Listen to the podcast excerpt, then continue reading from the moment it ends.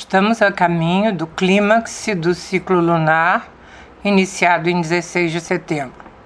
A lua cheia ocorrerá dia 29, às 6 horas e 59 minutos de Brasília, em 6 graus da polaridade Ares Libra.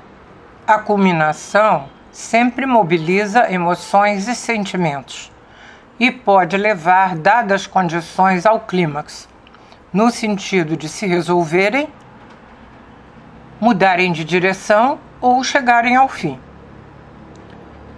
Individualmente, o clímax será mais forte para aqueles que tiverem luminares ou planetas entre os graus 1 e 11 dos signos cardinais, Ares, Câncer, Libra ou Capricórnio. De qualquer modo, o eixo de casas no qual a lua cheia se localizar, terá seus assuntos em pauta nos próximos 15 dias. A polaridade dos signos Ares Libra sugere equilíbrio entre o impulso para dar a partida rapidamente e de modo pioneiro da lua em Ares e a consideração de como isto pode ser recebido por outros do Sol em Libra.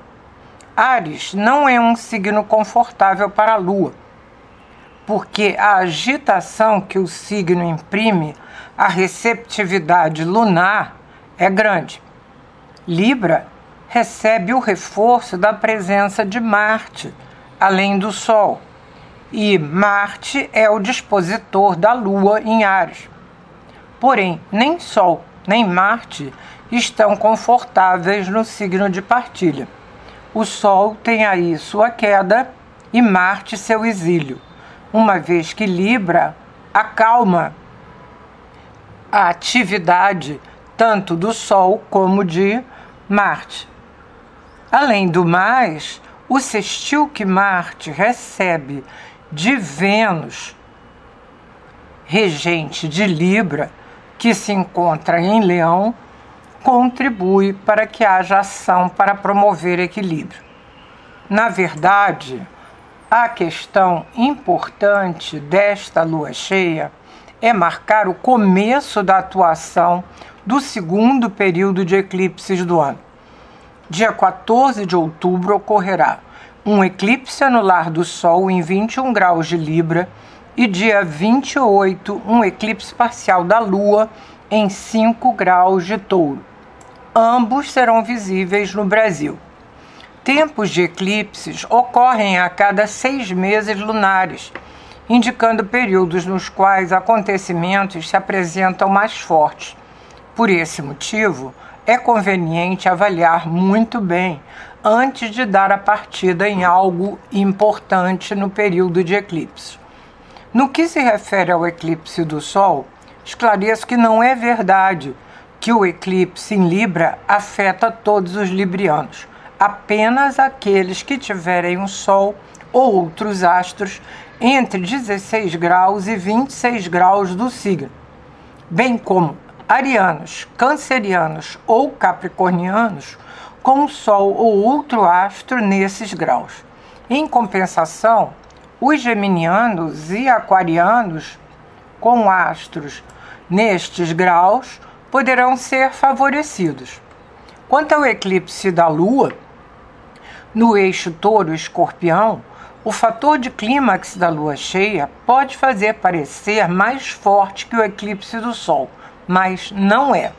Também aqui não serão afetados todos os que tiverem o Sol nestes signos, apenas aqueles com o Sol ou outro astro entre os graus 0 e 10, o mesmo ocorrendo com relação a posições nos demais signos fixos, Leão e Aquário. Retomando a lua cheia para o Brasil, os luminares se localizam no eixo 28, econômico-financeiro do país, reforçando a lua nova, localizada na casa 8. Entretanto, agora a casa 11 do Congresso também está envolvida devido à quadratura formada pela lua cheia com a conjunção Urano-Netuno. No mapa da lua cheia, o eixo é 612: saúde, trabalho, trabalhadores, provas e dificuldades. E o presidente marcou uma cirurgia bem no dia da lua cheia. A presença de Marte no ascendente junto ao Nó do Sul chama atenção porque promove uma atmosfera belicosa e agressiva com um potencial para acidentes.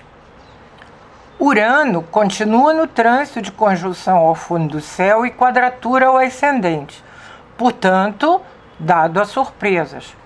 Houve um forte calor em diversos estados e agora 42 rios da Amazônia e Pantanal estão em nível, nível crítico devido à seca, enquanto o rio Guaíba transborda em Porto Alegre. Até a próxima. Obrigada.